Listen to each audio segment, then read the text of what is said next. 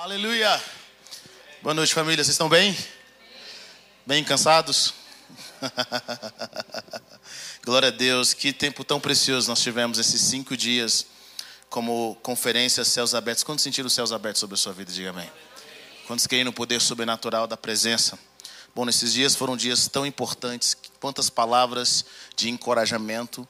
Logo, logo nós vamos liberar algumas dessas palavras uh, para vocês assistirem e revisitarem essas palavras vindas dos céus e esse, esse tempo tão precioso. Hoje é o final da nossa conferência, nós teremos um túnel de fogo. Quem já participou de um túnel de fogo aqui? É, então vocês vão participar da oportunidade de hoje sair, você entra de um jeito e sai de outro. Acredite em mim. Abra sua Bíblia comigo em Lucas 1, 26. Lucas 1, 26. Glória ao nome de Jesus. Ah, eu quero trazer para vocês um pouco da visão que nós cremos uh, como igreja sobre o futuro, sobre o reino de Deus aqui na terra. A minha ministração sobre hoje, o tema é o reino glorioso. Em Lucas 1, 23, eu vou trazer uma perspectiva diferente para alguns de vocês daquilo que nós temos construído, daquilo que não só nós como família aqui na God Provider, mas muitos irmãos têm construído pelo entendimento da palavra de Deus. Em Lucas 1, 26. Quantos acharam? Diga amém. Diz o seguinte: No sexto mês, Deus enviou o anjo Gabriel a Nazaré, cidade de Galiléia, e uma virgem prometida em casamento a certo homem chamado José, descendente de Davi. O nome da virgem era Maria. O anjo, aproximando-se dela, disse: Alegre-se, agraciada, o Senhor está com você. Maria ficou perturbada com essas palavras, pensando no que poderia significar essa saudação. Mas o anjo lhe disse: Não tenha medo, Maria, você foi agraciada por Deus. Versículo 31. Você ficará grávida e dará à luz um filho, e lhe porá o nome de Jesus. Ele será grande e será chamado Filho do Altíssimo. O Senhor Deus lhe dará o trono do seu pai Davi, e ele reinará para sempre sobre o povo de Jacó. Diga comigo, ele reinará para sempre sobre o povo de Jacó. E olha o que ele diz aqui: seu reino jamais terá fim. Diga comigo, seu reino jamais terá fim. Diga comigo, seu reino jamais terá fim. Amém? Vamos orar, Pai. Nós queremos te agradecer por essa oportunidade que nós temos em ministrar aos teus filhos. Eu oro para que a mensagem do reino, a palavra que vem dos céus, venha sobre os nossos corações, sobre as nossas mentes. Eu, oro, eu quero repreender todo espírito de mudo e surdo, tudo aquilo que não está alinhado com o teu propósito, com o teu coração tudo aquilo que não está, Deus, de acordo com aquilo que o Senhor tem chamado. Nós oramos para que nós possamos viver o chamado do Senhor nessa hora, para que nós possamos viver o novo, Senhor, que possamos entender aquilo que nós carregamos, aquilo que nós carregamos como igreja, aquilo que nós carregamos como filhos de Deus, homens e mulheres que são filhos de Deus, Pai Celestial, que eles possam entender a responsabilidade disso que eles possam entender esse chamado poderoso para a glória e para a honra do nome de Jesus. Que o espírito de sabedoria e revelação esteja sobre os seus filhos, para a honra e glória do nome de Jesus. Amém. Amém. Bom, uh, eu cresci no lar cristão, eu cresci numa família cristã. E o evangelho para mim não é um evangelho de palavras apenas, mas o evangelho que funciona. Eu cresci vendo pessoas sendo curadas, eu cresci vendo demônios sendo expulsos, pessoas que dizem que demônio não existe, é porque você não cresceu aonde eu cresci. né? Então eu vi muita coisa, meus olhos desde pequenininho viram muitas coisas que não eram longe, eu vi de perto, em lugares que me dava mais medo do que coragem. Então eu vi pessoas chegando quebradas e a partir de tempos de oração e de busca pela presença, essas pessoas começaram a ser curadas, casamentos restaurados de forma sobrenatural. Eu vi pessoas que, que, que buscavam a aplicabilidade do reino de Deus e encontraram, elas viram a prosperidade no reino de Deus. Então, desde então, desde que a God Provider foi aberta, há muitos anos atrás, eu comecei a orar e buscar o Senhor para entender o que era a igreja. Sabe, às vezes nós participamos de um lugar, nós participamos de algo, mas nós não buscamos entender, compreender como as coisas são. Vocês estão comigo ou não? Todo mundo vem há muitos anos fazendo a mesma coisa, falando a mesma coisa, e nós não pensamos por conta própria sobre aquilo que nós estamos fazendo. E um dia eu comecei a perguntar para o Senhor, eu perguntei, Deus, por que que, será que esse é, é tudo que o Senhor tem para nós? Será que tudo que o Senhor tem para nós é isso? A gente vai vir aqui na igreja, eu lembro que na nossa igreja nós tínhamos culto quarta, quinta oração o dia todo, mais tarde da bênção, sexta culto, depois do culto vigília, é, sábado culto de jovens, domingo pela manhã escola dominical, domingo à noite culto, é, segunda, às vezes não tinha nada, mas quando não tinha aniversário de alguém, né? Terça-feira tinha grupo pequeno, então praticamente todos os dias nós estávamos na igreja. Então, não faltava, era culto pra gente, sabe? E eu lembro quando nós tiramos alguns cultos, alguns irmãos falaram assim: nossa, a igreja não tem mais culto. Irmão, você nem vinha no culto. Você está achando que a igreja não tem mais culto, você nem gostava de vir na quarta-feira. E aí nós, eu fiquei perguntando para o Senhor, eu falei, Senhor, é, é, é, é, tudo isso, é só isso mesmo, nós vamos ficar aqui fazendo culto, ganhando algumas almas, e aí vinham vários modelos, G12, isso, aquilo, outro, eu perguntava para Deus, é isso, é, isso é tudo que o Senhor tem para nós? Então eu comecei a perguntar qual era o papel da igreja, para que funcionava a igreja, para que servia a igreja? Para que servia a igreja? Porque até então eu nunca tinha estudado sobre a função da igreja. Bom, o problema de quando você não sabe a função de algo, você não usa a todo, a, tudo, todo o potencial daquele algo, e você, ou você utiliza de forma errada. Tem pessoas que estão dirigindo um carro que anda, sei lá, 250 por hora, eles estão dirigindo como se aquele carro andasse a 40, sabe? Porque ele não conhece a potência, ele não conhece o que aquele carro pode produzir. E ah, muitas vezes nós, como igreja, nós fazemos parte de algo, nós somos salvos, mas não entendemos a visão completa da salvação. E aí nós achamos que o projeto maior de Deus é nos levar para o céu. Bom, você não vai achar na Bíblia nenhum lugar que fala que o projeto de Deus é te levar para o céu. É um mito. Se o projeto de Deus fosse te levar para o céu, assim que você recebesse Jesus, ele ia fazer, sabe de uma coisa? Vem estar comigo um pouquinho. Ele ia nos levar. O projeto de Deus não é nos levar para o céu. Você vai ler isso na sua Bíblia, está na sua Bíblia. Jesus está falando o tempo todo. O problema é que nós temos filtros mentais no qual nós lemos o que, aquilo que nós queremos ler. Nós já estamos condicionados para isso. Você conhece alguém assim? Você fala com ele A, ele entende B, C, D, Z, E, E e diz que ainda você não ama. Porque nosso, nosso sistema de crença, o nosso sistema de crença nos acostumou e nos empurrou para uma mensagem que não está na Bíblia. Ela não está na Bíblia. E eu comecei a fazer pergunta. Então é o projeto de Deus só a gente ficar fazendo cultos. E nós começamos a fazer cultos e cultos e cultos e cultos. E olha, não faltava oração, não faltava jejum, não faltava busca, não faltava presença. E aí então nós começamos a, a, a, aí eu comecei a fazer perguntas. Então eu comecei a estudar sobre igrejas e igrejas. Eu comecei a estudar sobre igrejas saudáveis. Quantos aqui gostam de fazer parte de uma igreja saudável? Diga amém. Sabe, é, é um desafio fazer é, é, é parte de igrejas saudáveis. É, é quem, eu, eu acredito o seguinte: quem está quem tá criticando não está construindo. A maioria dos críticos que nós temos sobre igreja, você vai na igreja deles, a igreja deles é uma porcaria. É uma igreja que não presta. Me desculpa, mas essa é a realidade. Quem critica não constrói. Então é um desafio de você construir igrejas e de você fazer fluir aquilo que está no reino de Deus. Com relação a uma igreja saudável, pessoas, uma comunidade. Mas o que, que acontece? Quando nós não entendemos o papel de algo, nós temos a tendência de abusar desse algo. Por exemplo, se você, como cônjuge, não entender o papel do seu cônjuge, você está criando um relacionamento abusivo. Você está buscando no seu cônjuge aquilo que ele não pode dar. Tem pais projetando nos seus filhos aquilo que seus filhos não podem oferecer. Tem amigos projetando no outros amigos aquilo que seus amigos não podem, aquilo que eles não podem oferecer. Sabe, é, é aquilo que você encontra alguém de, pela primeira vez e fala assim, cara, você vai ser meu amigo para sempre. Você vai ser meu melhor amigo. Para mim, na minha cabeça, amigos têm que pagar todas as contas. E a gente começa a criar ideias de amigos que não existem. E aí nós ficamos frustrados. Depois nós falamos assim: nossa, fiquei frustrado, eu só, só me decepciono com amigos. Cara, você, você construiu algo que não deveria. Nós fazemos isso com a palavra de Deus. Nós fazemos isso com a falta de entendimento sobre quem Deus é, sobre quem nós somos e aquilo que nós deveríamos estar fazendo. Vocês estão comigo ou não? E da mesma forma, nós não projetamos o futuro de acordo com aquilo que está escrito na palavra de Deus. Eu quero dizer algo para você nessa noite. Eu quero dizer que o reino de Deus está aqui desde o dia em que Jesus pisou nessa terra. Vou dizer de novo: o reino de Deus está aqui desde o dia em que Jesus pisou nessa terra.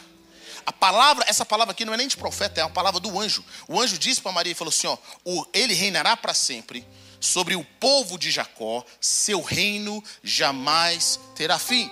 Em algumas versões diz assim: ó, o seu reino não conhecerá fim, e o seu domínio se estenderá por todos os lugares. Então, desde que Jesus veio, o reino de Deus foi estabelecido. O pastor Gustavo Pai falou isso aqui. A igreja é menor do que o reino. Diga comigo, a igreja é menor do que o reino. Na realidade, o reino de Deus foi a única mensagem que Jesus prega. A única mensagem que Jesus pregou, não, Jesus não pregou sobre salvação, Jesus não pregou sobre cura, Jesus não pregou sobre finanças. A única mensagem que Jesus prega é sobre o reino de Deus. E a mensagem que João Batista começa é a mensagem dizendo: é chegada o reino de Deus. O reino de Deus chegou. O reino de Deus está aqui. Mas o que é esse reino? O que, que significa isso? Para onde nós vamos? E aí, nos últimos anos, foram criados escatologias. O que é escatologia? É um estudo do futuro, no qual nós estamos falando, cara, a qualquer hora o anticristo vem. Está vindo a derrota por aí, nós vamos ser derrotados. A igreja vai ser perseguida, todos nós vamos morrer. Está vindo a grande tribulação, a grande tribulação, a grande tribulação. Deixa eu falar uma coisa para você, querido. Perseguições sempre acontecem na igreja de tempos em tempos, mas a igreja sempre prevalece.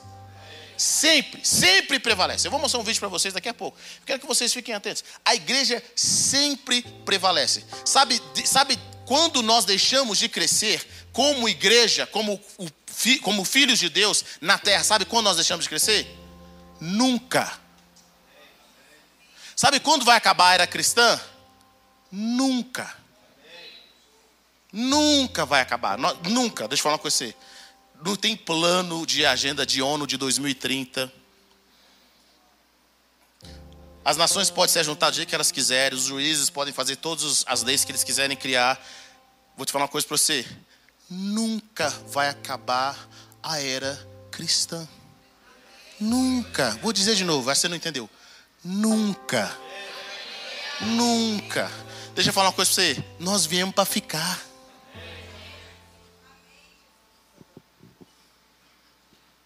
Nós viemos para ficar.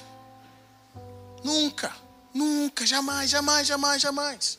A visão de Nabucodonosor, que Daniel vê atrás, vê a, tem, a, tem a visão e ainda traz a interpretação é, e viria uma pedra, o Nabucodonosor significa os reinos do mundo, e viria uma pedra sem auxílio de mãos humanas, e essa pedra cairia sobre os pés dessa estátua, e essa pedra, essa estátua iria virar em pedaços, iria vir um vento forte, ia fazer com que essa estátua desaparecesse, e essa pedra se tornaria uma montanha.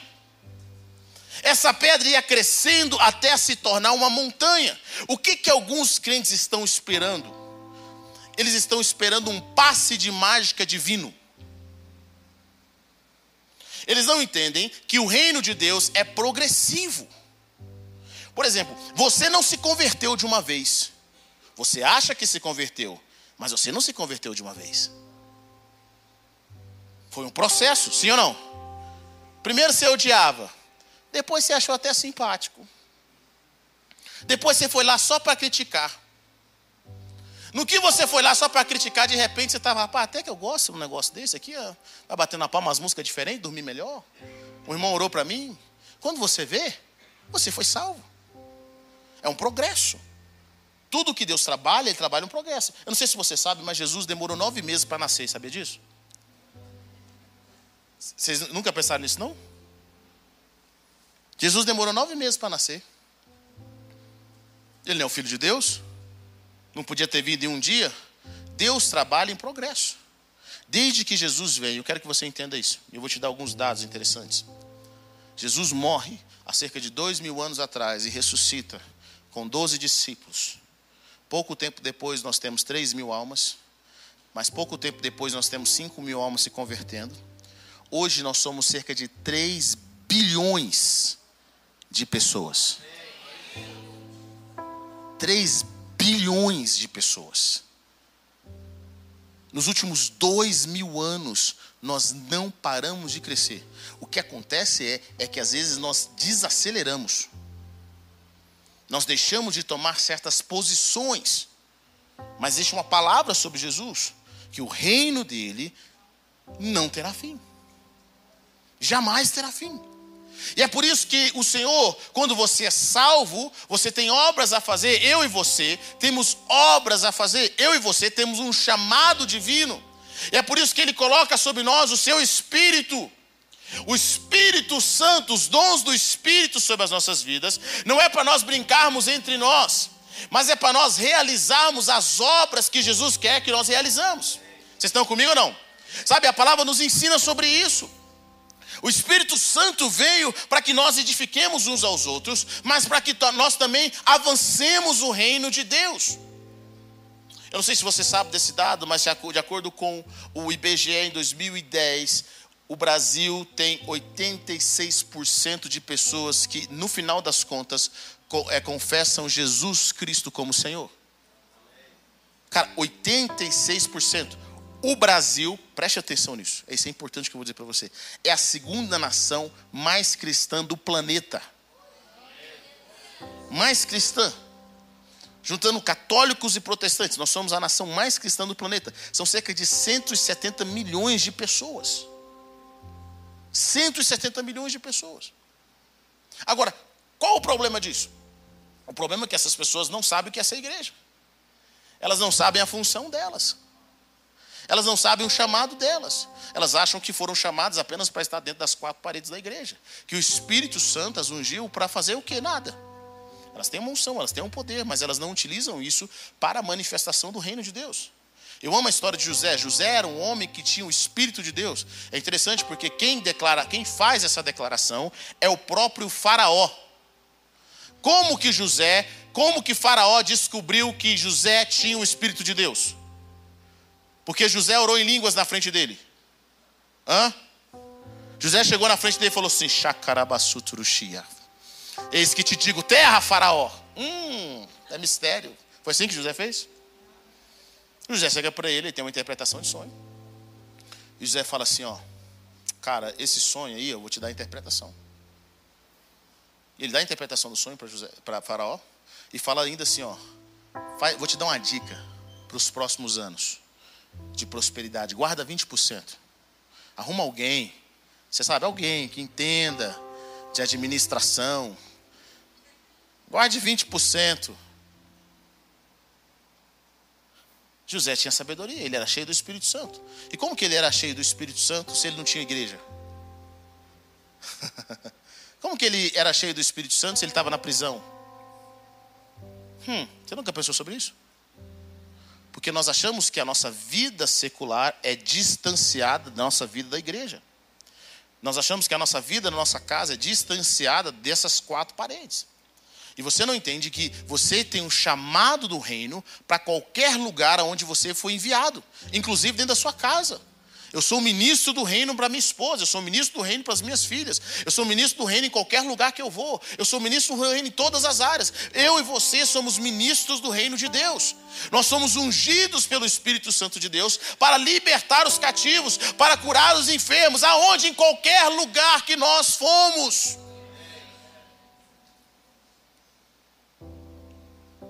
Em qualquer lugar que nós fomos, o reino de Jesus jamais terá fim.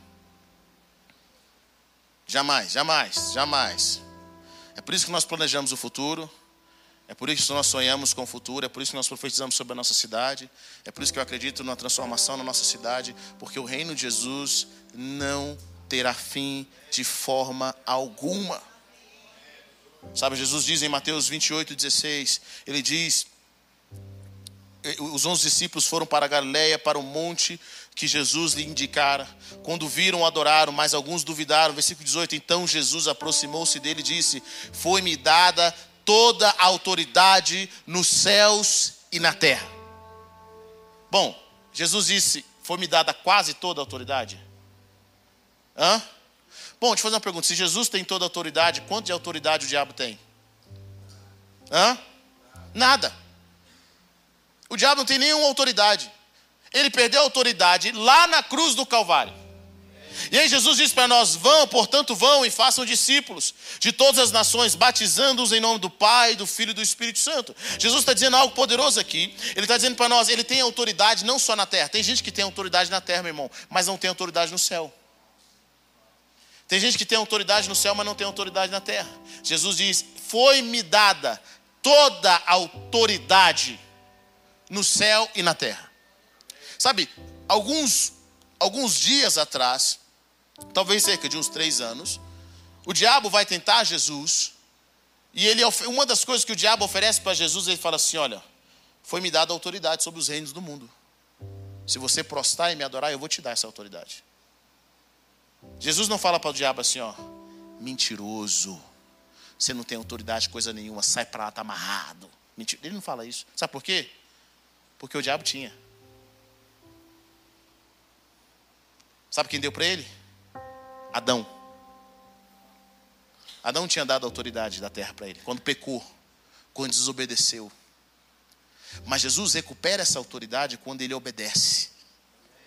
Então toda a autoridade no céu e na terra foi dada a Jesus. Desde então o diabo não tem nem chance. Ele tem a chave do inferno. Ele tem a chave da morte. Como estão entendendo o que eu estou dizendo, irmão? Ele tem a chave. Sabe o que Jesus fez? Pegou a autoridade, pegou a chave, morreu na sua morte, ressuscitou e foi para o céu. Fala para o diabo lá no céu pegar essa chave. Fala para ele lá tentar Jesus. O reino de Deus nunca acabou. Ele só continua. Agora, o que, que nós precisamos entender? A Bíblia nos diz que às vezes nós estamos esperando Jesus voltar, enquanto a Bíblia nos diz que Jesus está esperando. Em Hebreus 10, 12 fala: Mas quando esse sacerdote acabou de oferecer para sempre um único sacrifício pelos pecados, assentou-se à direita de Deus. Versículo 13: Daí em diante, ele está esperando. Diga comigo, ele está esperando. Olha o que a Bíblia diz: Ele está esperando até que os seus inimigos sejam como estrado dos seus pés. Jesus está esperando até que os seus inimigos sejam como estrado dos seus pés. Eu e você, cada alma que nós ganhamos para Jesus, cada pessoa que é liberta de espíritos malignos, cada vida que é curada, cada cidade que é transformada, sabe? Sabe o que acontece? Nós estamos estendendo o território de Jesus. Nós estamos colocando os inimigos de Jesus debaixo dos seus pés. A Bíblia nos diz que a função do diabo é roubar, matar e destruir. Eu não preciso orar para saber onde o diabo está se manifestando, meu irmão. É só ver morte, é só ver destruição, é só ver roubo. Mas quando o reino de Deus chega, pessoas são curadas. Sabe, eu não sei se você sabe disso, mas todas as pessoas que vieram a Jesus foram curadas. Todas. Jesus expulsou o demônio de todas as pessoas que vieram para eles endemoniadas. Hum, o que, significa isso? Sabe o que significa isso? Aonde o reino de Deus chega, o desequilíbrio tem que ir embora. Aquilo que nós não fomos criados para ser. E eu percebo que muitos irmãos não entendem isso. Que eles têm um chamado não para ser legais, eles têm um chamado para libertar os cativos. Quando você abre a sua boca cheia do Espírito Santo, os céus ficam abertos sobre você. E pessoas são curadas pela unção que Deus derrama sobre a sua vida. Quantos aqui receberam Jesus? Deixa eu falar uma coisa aí. Quantos aqui não nasceram no lar evangélico? Você aceitou Jesus em algum momento da sua vida? Levante sua mão bem alta.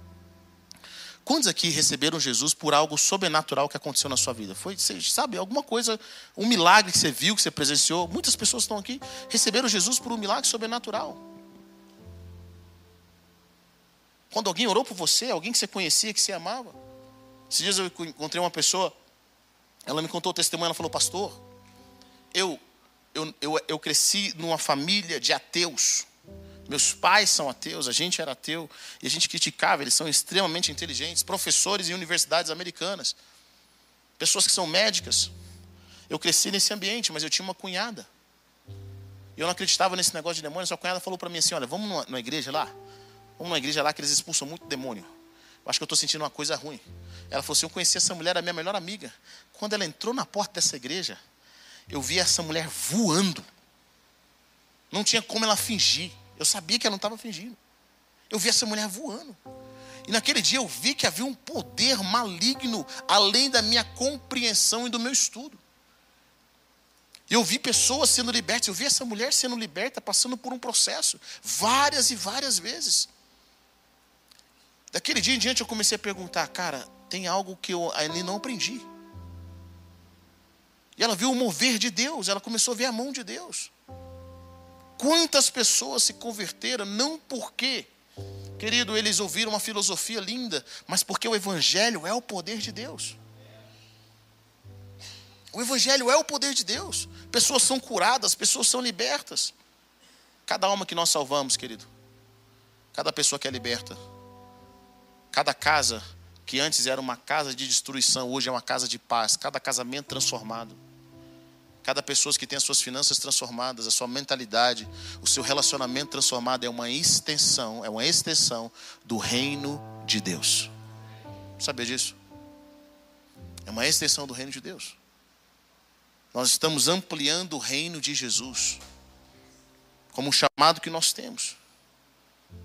Nós temos um chamado. Em Hebreus diz, Hebreus capítulo 2, versículo 5. Não foi aos anjos que ele sujeitou o mundo que há de vir, a respeito do qual estamos falando, mas alguém em certo lugar testemunhou dizendo que é o homem para que ele te importes e o filho do homem para que ele te preocupes, para que com ele te preocupes.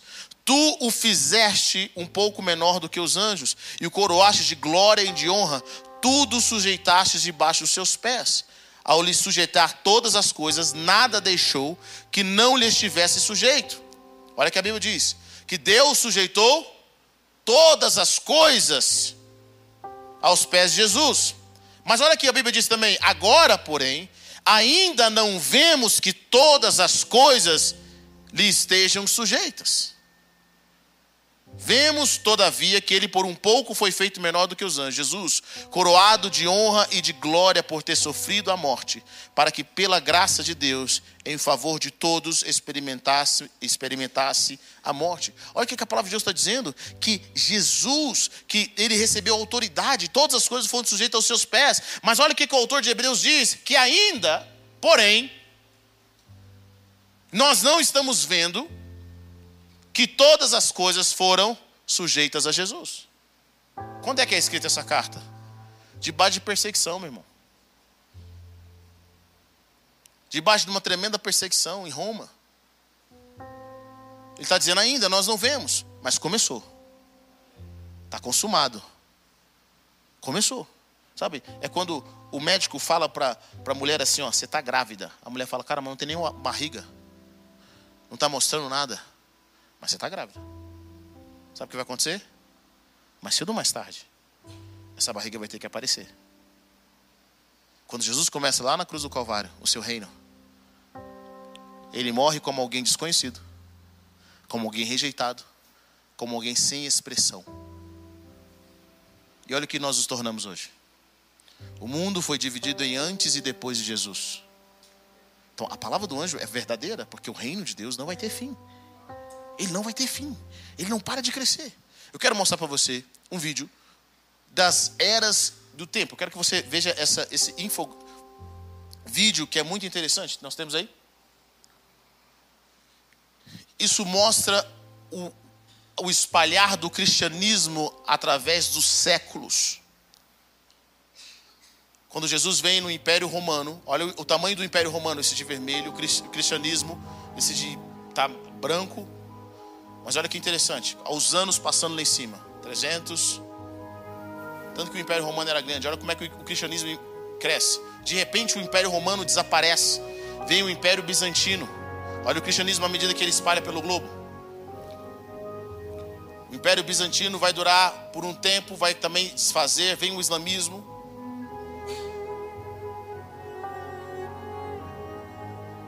Olha até onde o cristianismo vai.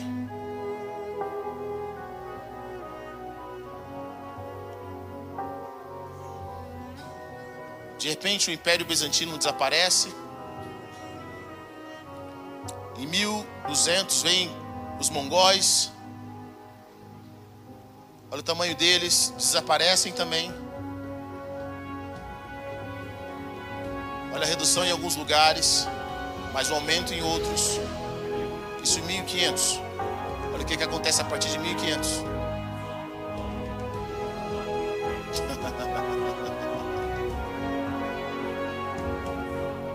Olha para onde o evangelho vai.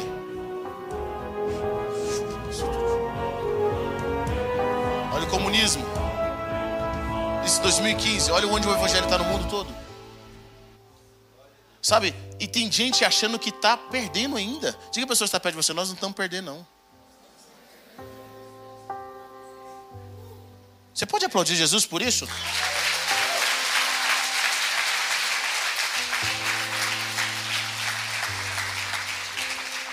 Nós não estamos perdendo, existe uma palavra, toda língua vai confessar. Todo joelho vai se dobrar e eu e você fazemos parte disso. Não interessa a circunstância que nós estamos vivendo agora, não interessa os planejamentos, as ideologias que estão criando por agora, todos eles vão passar. Todos eles vão passar, todos eles vão passar, como já passaram antes, vão continuar passando, mas o nome de Jesus vai continuar sendo exaltado e espalhado por toda a terra. Por toda a terra. Sabe, as nações fazem planos, elas têm muitos planos. Elas não querem ter um Deus, elas não querem Jesus, elas querem acabar com a civilização judaico-cristã. Mas sabe, isso já estava na Bíblia. Em, em, em Salmos 2 diz: Porque se reúnem as nações e os povos tramam em vão. Os reis da terra tomam posição e os governantes conspiram, conspiram unidos contra o Senhor e contra o seu ungido e dizem: façamos em pedaços as suas correntes, lancemos de nós as suas algemas. Sabe, queridos, os governantes do mundo, os governantes das nações, eles fazem planos. Eles sempre quiseram tirar o cristianismo de jogada, sempre quiseram tirar Cristo. Eles fazem planos, mas a palavra de Deus fala: por que, que eles se ajuntam? É em vão. Sabe o que, que Deus está fazendo no céu uma hora dessa? Como ele sempre fez ao redor de todos os reinos. Versículo 4: Do seu trono dos céus, o Senhor põe-se a rir e caçoa deles. Eles fazendo todos esses tramas, nós vamos agora fazer isso, nós vamos fazer aquilo, com, esse, com essa estratégia nós vamos acabar com a civilização judaico-cristã. Agora nós vamos levantar isso, temos uma agenda 2030 e não sei o que, e pai, planos e aquela coisa toda, e agora sim nós vamos conseguir acabar. Aí a Bíblia diz: sabe que Deus está olhando para eles e está rindo e fala assim: Ô oh, meu amigo, Deus está zombando. Deus não está apavorado em momento nenhum. Deus está dizendo para as nações: vocês estão se ajuntando à toa. O problema não é as nações se ajuntarem à toa. O problema são os cristãos acreditarem que o reino de Jesus chegou ao fim. Que nós não temos mais nenhuma função. Nós não temos mais nenhum planejamento. Que nós não temos a unção. Será que a unção de Deus acabou? O Espírito Santo não fala mais? Será que os dons de Deus cessaram? Bom, pelo menos aqui nessa igreja eu acredito que não. Porque pessoas são curadas aqui, pessoas são libertas, pessoas que são oprimidas são transformadas, pessoas que chegam quebradas são unidas, são restauradas. O Espírito Santo deixou a igreja, deixou o mover dos céus. Nós temos um chamado de representar o Senhor aqui na terra. Daniel também tem a mesma visão em Daniel capítulo 7, versículo 13, ele diz: Em minha visão à noite, vi alguém semelhante a um filho do homem, vindo com as nuvens do céu. Ele se aproximou do ancião e foi conduzido à sua presença. Versículo 14: Ele recebeu autoridade, glória e o reino. Todos os povos, nações e homens de todas as línguas o adoram. Seu domínio é o domínio eterno que não acabará, e seu reino jamais será destruído. quero dizer uma coisa para você, querido: o reino de Jesus jamais será destruído.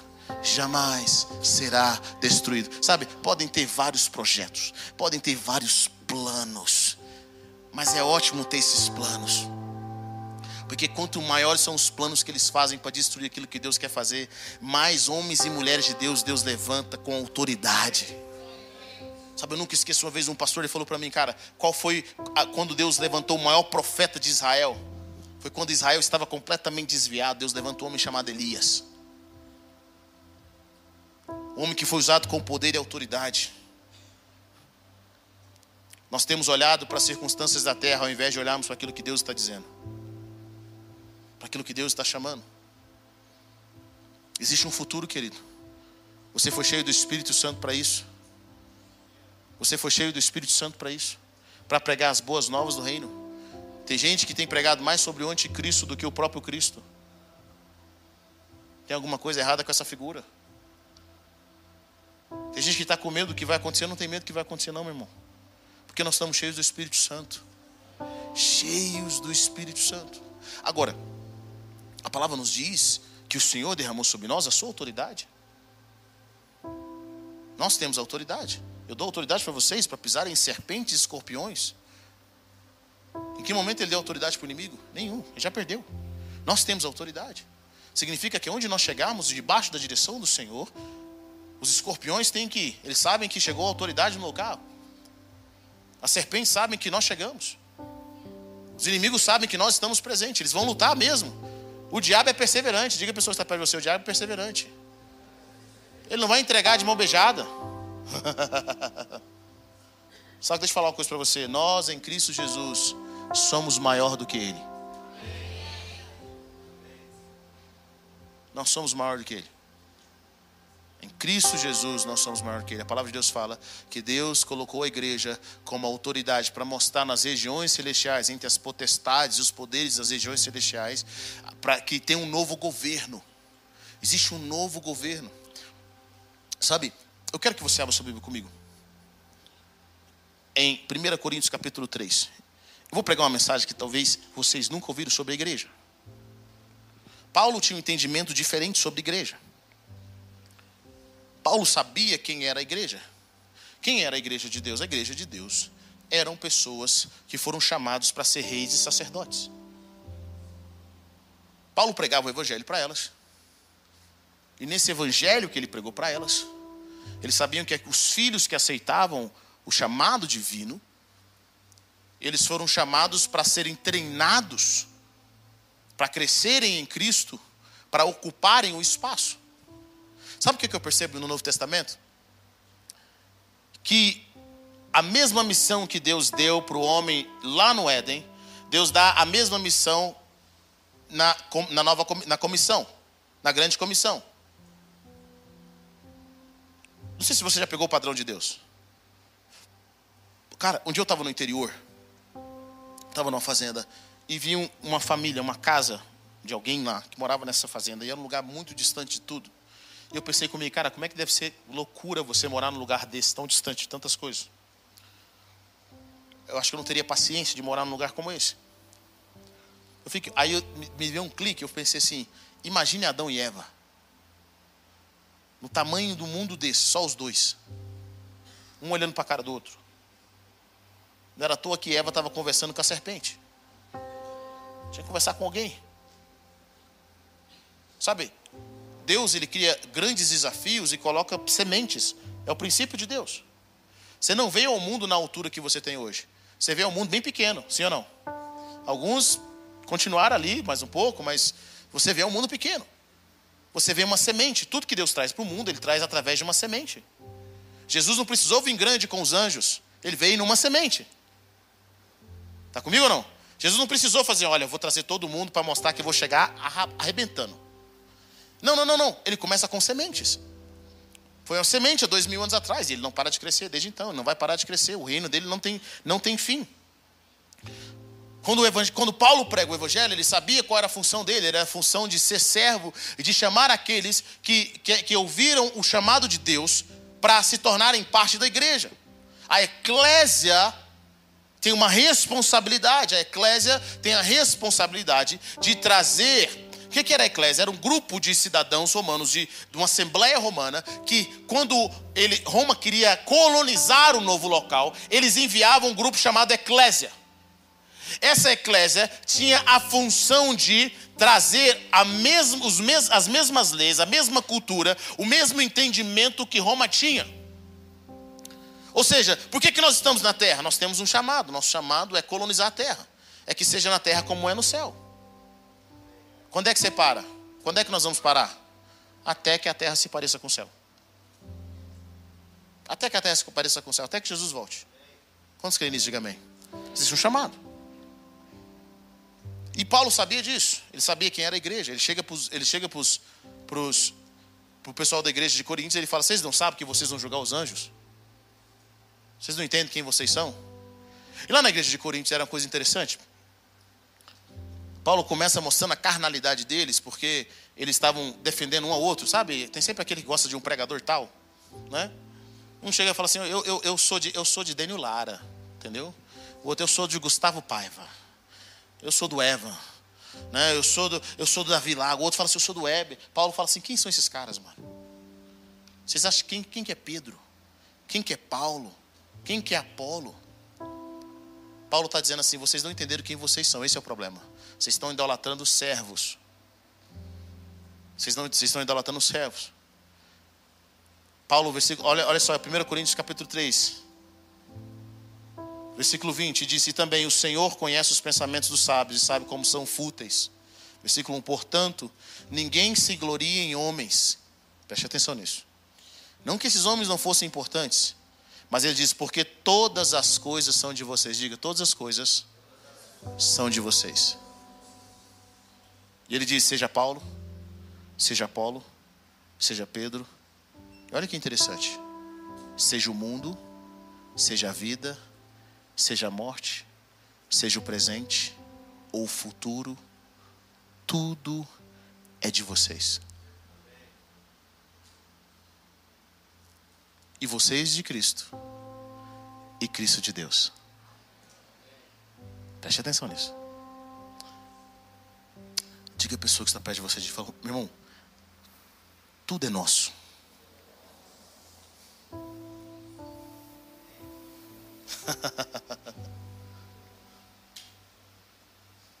o que, que é nosso?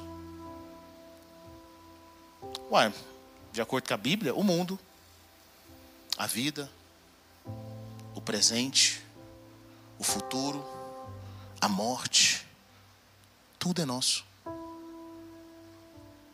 Todos os ministros, Todas as pessoas que edificam a igreja, quem são os pastores? Os pastores não são aqueles que estão acima, meu irmão. Os pastores são aqueles que estão abaixo. Minha função aqui não é te controlar, minha função é fazer você ver seu propósito e sentar na cadeira que Deus tem para você. Porque você faz parte da igreja. Vocês estão entendendo ou não? Vocês entendem o que eu estou dizendo?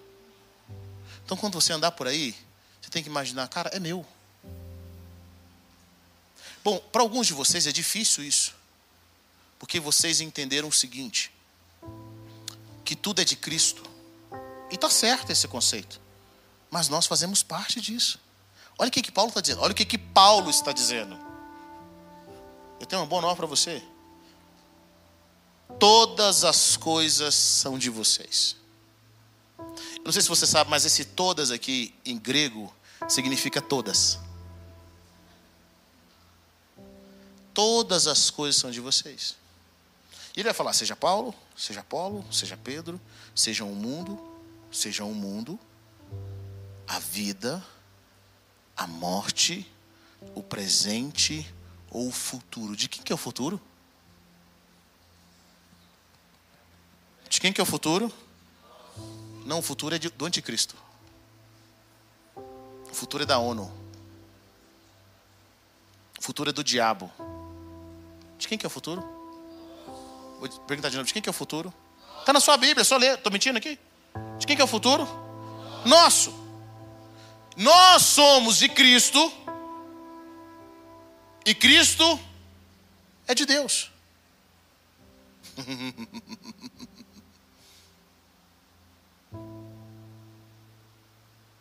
nós não sabemos quem nós somos.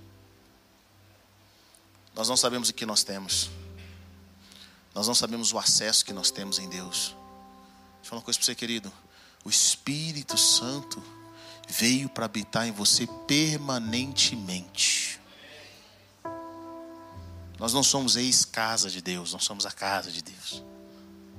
Nós somos reis e sacerdotes. Lá em, lá em, em Apocalipse fala: E Jesus nos comprou, e do seu sangue nos fez reis e sacerdote, e nós reinaremos para sempre. Está lá em Apocalipse capítulo 5. E eles reinarão para sempre. É por isso que nós devemos caminhar em humildade, por quê? Porque no reino de Deus, Deus não tem espaço para orgulhosos, Ele mesmo é orgulhoso. Nós caminhamos com sabedoria.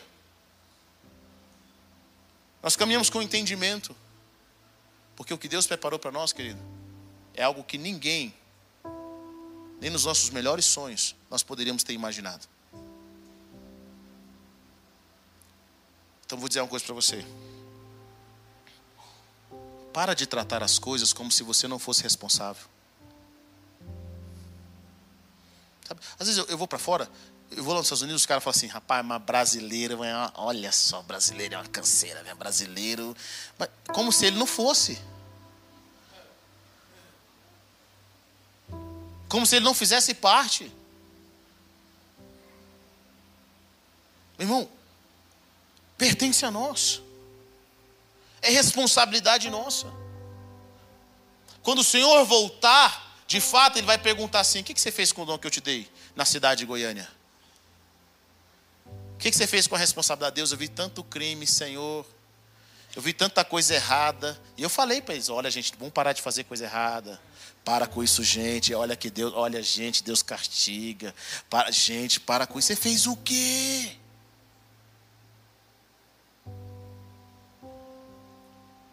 Numa coisa que é sua, que Deus te ungiu para fazer algo sobre, para você ter domínio, para você ter governo. Nós fizemos o quê?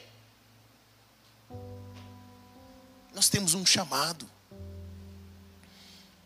E os céus abertos estão sobre nós. Sabe o que Jesus diz para nós? Ele não vai nos deixar nem nos abandonar. Ele vai estar conosco todos os dias, em todos os momentos. Quero que você entenda que eu e você temos um chamado. Eu creio que quando nós saímos daqui, como igreja, sabe o que, é que sai por aí?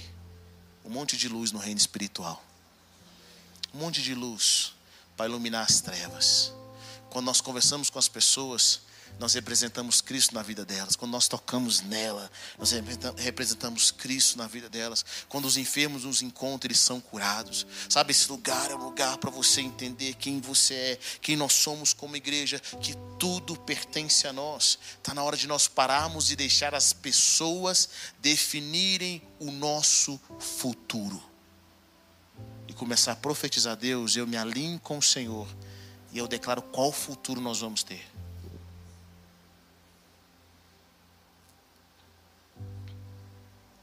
A esposa que Jacó mais amava, ela morre no parto. Mas antes de morrer no parto, ela vendo que o filho ia nascer, ela dá o nome a esse filho de Benoni que significa filho da minha dor. Jacó pega essa criança e rejeita a profecia da mulher que ele mais amava. E chama aquele menino de Benjamim.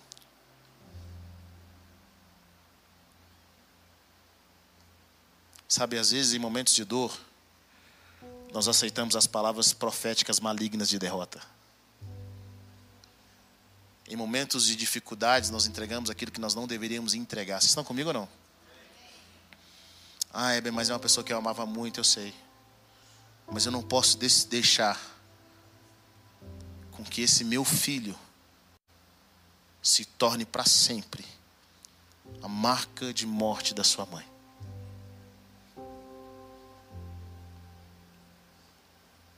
Como diz o pastor Davi Lago ontem, nós temos muitos meteorologistas, poucos construtores de arcas. Pessoas que mudam a atmosfera. Nós precisamos de pessoas que mudam a atmosfera. Pessoas que estão construindo algo. Pessoas que levantam a mão e falam assim: Satanás, você não vai passar daqui. nós vamos tomar a justiça desse país para Jesus. Nós vamos ver famílias sendo restauradas, pessoas sendo curadas. Nós vamos acabar com o espírito de injustiça. Nós vamos levantar as nossas mãos. Pessoas que começam a tomar autoridade.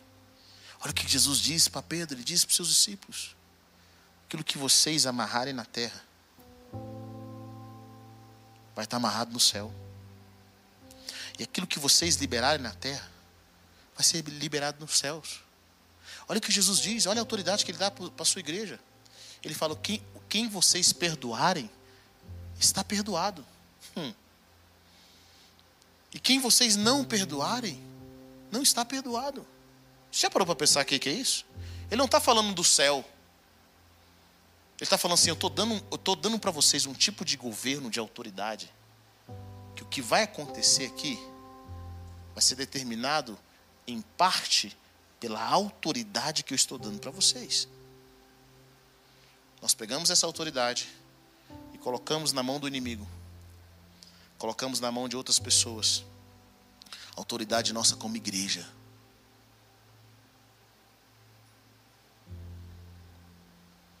Mas eu quero dizer para você, querido, todos aqueles que abraçarem a agenda do céu, diga comigo: o céu tem uma agenda.